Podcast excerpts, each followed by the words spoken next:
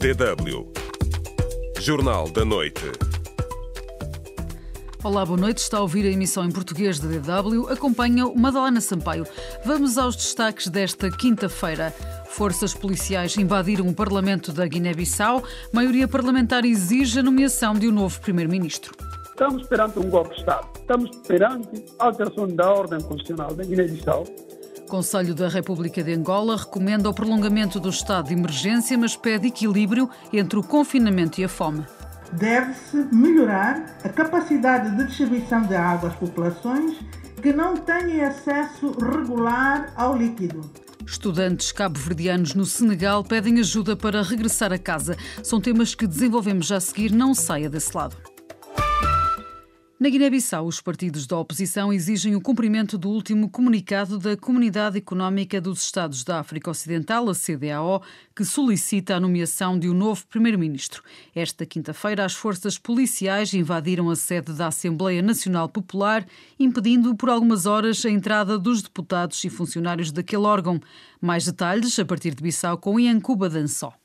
As forças de segurança ocuparam na manhã desta quinta-feira o interior e as imediações da sede do Parlamento guineense, impediram a entrada de pessoas no local, supostamente para inviabilizar a realização de uma conferência de imprensa dos deputados do Partido Africano da Independência da Guiné e Cabo Verde, PSGC, e dos seus aliados políticos, quatro deputados da Assembleia do Povo Unido Partido Democrático da Guiné-Bissau, a PUPDGB, além do Partido da Nova Democracia, PND, e a União para a Mudança. O objetivo da conferência de imprensa era demonstrar que há no país uma maioria parlamentar capaz de sustentar o futuro governo a ser formado pelo Partido dos Libertadores, caso lhe seja devolvida a governação pelo atual presidente Umaru Sissoko Embalo. A comunicação aos jornalistas acabaria por acontecer mais tarde, já sem a presença das forças da ordem que abandonaram o local sem qualquer justificação oficial.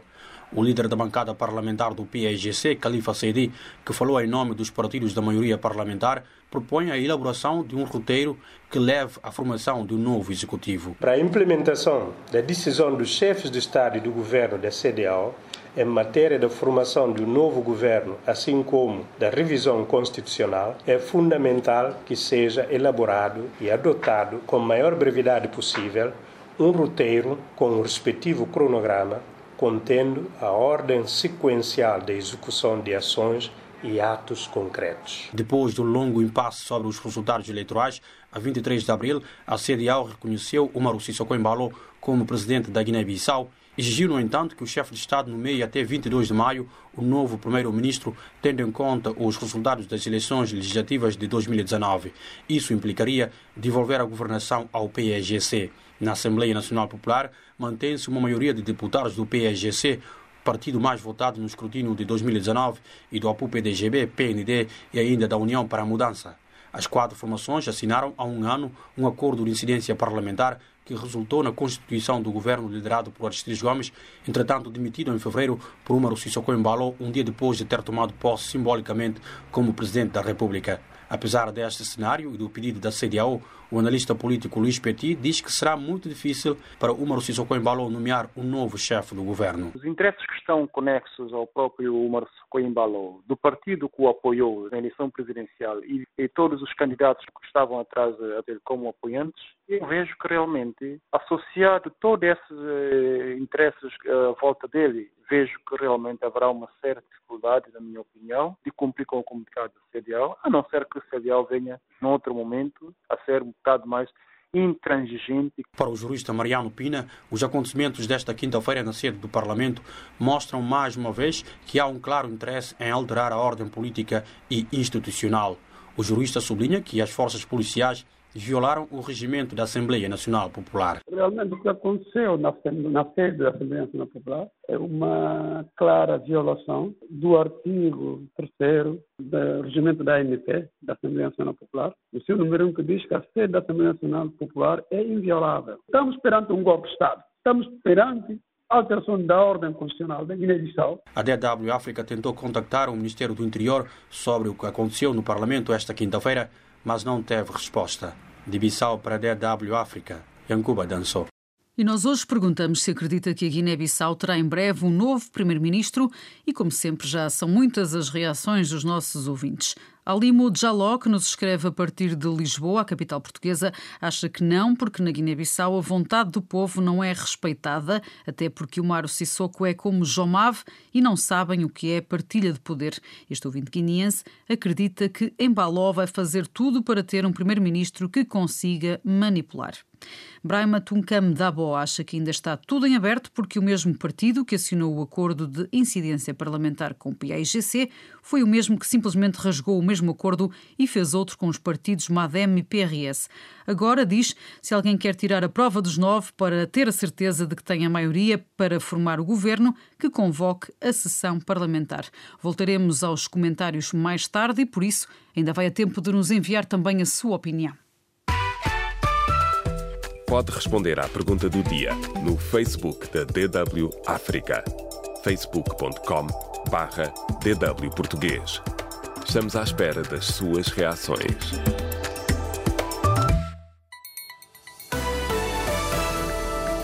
DW Notícias. Ainda na Guiné-Bissau, Nuno Nabiam, o primeiro-ministro investido por Sissoko Embaló, anunciou que está curado da infecção por Covid-19 graças à medicina caseira. À saída do hotel onde esteve em quarentena, Nabiam disse que está em condições de voltar ao trabalho e pediu aos guineenses para levarem o vírus a sério. O número de casos na Guiné-Bissau aumentou para 564 e mantém-se os dois óbitos. Cabo Verde registrou mais 27 novos casos de infecção pelo novo coronavírus, todos na cidade da Praia. São agora 218 os infectados no país. Entretanto, a Ordem dos Advogados de Cabo Verde considerou que é ilegal e inconstitucional a polícia apreender telemóveis a doentes em isolamento que fizeram vídeos postos depois a circular na internet. O decreto presidencial que regula o estado de emergência proíbe quaisquer limitações de direitos, liberdades e garantias, para além dos que resultam deste diploma. As Nações Unidas pediram um aumento da ajuda financeira para combater a pandemia de Covid-19 nos países mais vulneráveis, incluindo Moçambique, Zimbábue, Libéria, Serra Leoa e Togo. A ONU defende que sejam angariados cerca de 6 mil milhões de euros, até porque nestes países já se começaram a verificar descidas de rendimentos e aumento do desemprego, falta de alimentos e subida de preços, além de crianças que falham os prazos de vacinação e que passam fome. E a Confederação das Associações Económicas de Moçambique repudiou os raptos de empresários que têm acontecido no país. Desde o início do ano já houve seis casos de empresários raptados e por isso o patronato moçambicano, através de Osório Boane, pede ações enérgicas contra estes crimes. O não esclarecimento de raptos anteriores alimenta a possibilidade dos mesmos autores possam desenvolver estas ações maléficas continuamente fazemos apelo para que quem de direito tome ações para estancar este mal que afugenta qualquer empreendedor ou investidor. No início de abril, a polícia moçambicana deteve cinco pessoas suspeitas de envolvimento em sequestros nas províncias de Maputo e Inhambane. Também o jornalista moçambicano Ibrahimo Mbaruco foi raptado há precisamente um mês na província de Cabo Delgado. Como não houve ainda um esclarecimento sobre o paradeiro do locutor da rádio comunitária de Palma, o MISA Moçambique pede às autoridades que intensifiquem as ações para o localizar e libertar. A organização lembra que é função do Estado defender os cidadãos e que o desaparecimento do jornalista Abu Mbaruco deve constituir uma preocupação do governo e do Estado. DW Deutsche Welle em Angola, o Conselho da República recomendou esta quinta-feira ao presidente João Lourenço a prorrogação do estado de emergência. Mas os conselheiros querem que se olhe também para a fome que assola muitas famílias angolanas. O Parlamento deve pronunciar-se na sexta-feira sobre esta medida de exceção que visa combater a Covid-19 em Angola, que registra até agora 36 casos positivos e dois óbitos, como nos conta Manuel Luamba. Nos últimos dias, Angola registrou nove casos de contaminação local que tiveram como origem um cidadão proveniente de Lisboa, Portugal. Em Angola, este é conhecido como o caso 26. Segundo Rosa Cruz e Silva, porta-voz do Conselho da República, esta realidade fez com que este órgão de consulta do presidente João Lourenço recomendasse a prorrogação do estado de emergência. Cumpridos três períodos do estado de emergência, constata-se que têm aumentado os casos de transmissão local em áreas vulneráveis, o que coloca o país em risco iminente de transmissão comunitária, tendo em conta o surgimento de casos de transmissão local. Recomendar a prorrogação do estado de emergência. Mais do que prorrogar o estado de emergência, o Conselho da República, que se reuniu esta quinta-feira, também recomendou que se olhe para a situação da fome que assola as famílias angolanas. Por exemplo, quer que se aumente os dias da atividade dos mercados informais, o atual decreto de estado de emergência em vigor até domingo só permite as vendas apenas às terças, quintas e sábados. Deve encontrar-se uma situação de equilíbrio entre o confinamento social e a situação da fome deve-se melhorar a capacidade de distribuição de água às populações que não têm acesso regular ao líquido, que o funcionamento dos mercados ocorra de terça a sábado aumentar os índices de testagem da população. O agrônomo Fernando Pacheco, um dos conselheiros do presidente angolano, também entende que é necessário encontrar um equilíbrio entre a necessidade de se preservar a saúde da população com a solução dos problemas ligados à economia em geral e, em particular, da população mais carenciada, aquela população que corre muitos riscos do ponto de vista sanitário mas igualmente corre muitos riscos pelas dificuldades que tem de manter sua, as suas condições de sobrevivência. Desde o surgimento da pandemia da Covid-19, muitos angolanos no estrangeiro, alguns deles com problemas financeiros e de saúde, têm manifestado o desejo de regressar ao seu país de origem, mas as fronteiras aéreas estão fechadas. Benedito Daniel, presidente do Partido da Renovação Social PRS, diz que esta questão também foi amplamente debatida na reunião do Conselho da República desta quinta-feira. É necessário que se saiba que em alguns países, portanto, não se permite agora a realização de voos para passageiros. E é necessário pedidos que possam passar por diplomacia ou pedidos que realmente possam passar por outras vias. Então, esses casos ainda estarão por serem estudados até que haja possibilidades. Mas há abertura para aqueles casos em que os próprios governos permitem. Agora, o presidente angolano tem de esperar pelo parecer do parlamento angolano sobre a prorrogação do estado de emergência. Os deputados devem pronunciar-se esta sexta-feira. Manuel Luamba, DW, Luanda. Dezenas de estudantes cabo-verdianos no Senegal pedem ajuda para regressar a casa. Devido à pandemia de Covid-19, os alunos têm enfrentado dificuldades para suportar os gastos com o aluguer das casas e também com a alimentação. As autoridades, no entanto, dizem que estão a prestar assistência de acordo com as prioridades. A reportagem é de Ângelo Semedo, a partir da cidade da Praia. A pandemia da Covid-19 está a complicar a vida de muitos estudantes cabo-verdianos que estão no Senegal por conta própria ou com bolsas de estudo. Muitos deles são provenientes de famílias de baixa renda e queixam-se da falta de apoio das autoridades cabo-verdianas. Por causa destas dificuldades, cerca de 30 estudantes estão a pedir para serem repatriados para Cabo Verde. A DW África conversou com alguns destes alunos que confirmaram ter pedido apoio à Embaixada Cabo-Verdiana em Dakar mas sem sucesso. Aline Siqueira é estudante do primeiro ano de Relações Internacionais e Diplomacia.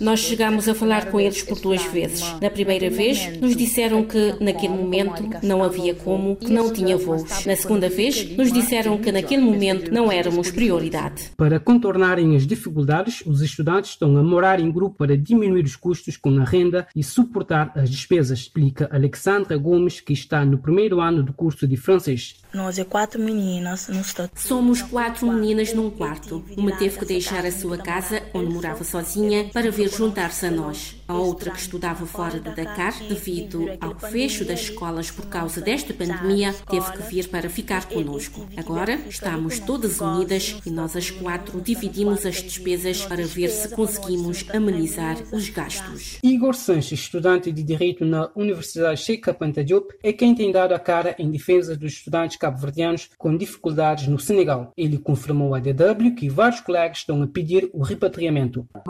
Nunca fomos vistos no Senegal, nunca a embaixada nos chamou. Eles têm os nossos números de telefone, mas nunca nos chamaram para saber o que realmente se passa connosco. Até chamei o embaixador para colocar os problemas e a resposta que ele me deu é que a prioridade agora era para as pessoas que estão a enfrentar o coronavírus em Cabo A DW tentou ouvir o ministro dos Negócios Estrangeiros e Comunidades de Cabo Verde. No entanto, Luís Filipe Tavares pediu-nos para entrar em contato com o embaixador de Cabo Verde em Dakar, que, segundo o ministro, tem apoiado os estudantes com rendas de casa e outros apoios pontuais. Entretanto, o ministro Luís Filipe Tavares lembrou que, neste momento, há centenas de pedidos de repatriamento de estudantes cabo-verdianos em vários países e que o governo está a analisar esta problemática para ver as melhores soluções. Até o fecho desta reportagem, não obtivemos nenhuma resposta da Embaixada de Cabo Verde em Dakar, da cidade da Praia para DW, Ângelo Semedo. DW Notícias. Na República Centro-Africana, a Justiça está a investigar possíveis crimes de guerra e contra a humanidade no nordeste do país. Em causa está um massacre que recentemente matou perto de 30 pessoas. O Procurador-Geral já esteve no local para investigar o ataque que atingiu principalmente civis. Na Etiópia, o primeiro-ministro Abiy Ahmed acusou a oposição de manobras inconstitucionais para tomar o poder a pretexto do adiamento das eleições e já fez um aviso: quem forçar manobras para tomar o poder será punido pela lei. As eleições gerais na Etiópia estavam marcadas para finais de agosto, mas a Comissão Eleitoral adiou o escrutínio por tempo indeterminado devido à pandemia de Covid-19. Não deverá haver eleições antes do fim do mandato do atual Parlamento, em outubro, situação considerada por alguns analistas e pela oposição como sinónimo de crise política. No Malawi, o presidente Peter Mutharika, de 79 anos, formalizou a sua recandidatura ao cargo. O Tribunal Constitucional anulou a sua vitória nas últimas eleições com base em fraudes flagrantes e ordenou uma nova eleição agendada para 2 de julho. Mutharika interpôs recurso contra a invalidação das eleições e o tribunal deverá proferir a sua decisão na sexta-feira. O presidente da República do Congo pediu ajuda de emergência ao Fundo Monetário Internacional para reestruturar a dívida que tem com duas petrolíferas. Segundo Denis Sassou Nguesso, foi solicitado ao FMI um apoio que pode ir até aos 500 milhões de dólares. A Organização Mundial de Saúde calcula que, se nada for feito, o pico da Covid-19 em África deverá acontecer dentro de 4 a 6 semanas. O número de mortes no continente já ultrapassou os 2 mil e há mais de 51 mil casos da doença. A organização também aconselhou Madagascar a avaliar cientificamente o chá com alegadas propriedades curativas e pede que os países não adotem produtos não testados. O chá Covid Organics já foi solicitado pela Guiné-Bissau, pela Guiné Equatorial e pelo Níger. A União Africana também deixou claro que qualquer tratamento para a Covid-19 tem de provar a sua segurança e eficiência através de ensaios clínicos independentes. Por causa da pandemia, as eleições legislativas na Síria foram novamente adiadas pela segunda vez em dois meses. A votação está agora marcada para o dia 19 de julho. Na Alemanha, onde há mais de 166 mil casos registados de coronavírus, o campeonato de futebol vai ser retomado a 16 de maio. O clássico entre o Dortmund e o Schalke marcará assim o regresso da Bundesliga depois de uma paralisação de cerca de dois meses. A temporada termina a 27 de junho. DW Espaço do Ouvinte. Acredita que a Guiné-Bissau terá em breve um novo primeiro-ministro? Foi a pergunta que fizemos hoje nas nossas redes sociais e o debate, como sempre, continua aceso. Alberto Intode, que nos escreve a partir de Bissau, acha que não, a Guiné-Bissau não terá um novo chefe de governo em breve, porque o atual primeiro-ministro foi escolhido pelo presidente da República e a não ser que o chefe de Estado dissolva o Parlamento e convoque eleições legislativas, isso não vai acontecer. A lector Marcelo também não acredita que o Maro Sissoko Embaló esteja de acordo, porque isso implicaria que Domingos Simões Pereira fosse, passasse a ser o chefe do governo da Guiné-Bissau. Elizabeth Mendes Monteiro defende que a luta para libertar a Guiné-Bissau deve começar no Parlamento com os deputados para depois estender-se à população. E Aris Cacinda, Cacinda comenta que o futuro é todo ele incerto na Guiné-Bissau, pois o Estado de, de Direito está cada vez mais em risco desde que o Maro Sissoko Embaló se autoproclamou presidente do país. É irrelevante o comunicado da CDAO, pois é uma violação à soberania da Guiné-Bissau. É a opinião deste nosso ouvinte. E Norberto António Cabi também escreveu no Facebook da DW que a Guiné-Bissau já tem um primeiro-ministro e por isso não precisa de outro. É o ponto final na nossa emissão. Obrigada a todos os ouvintes que nos enviaram os seus comentários. Até ao próximo programa. Pode acompanhar a atualidade na nossa página. Fique bem e até amanhã.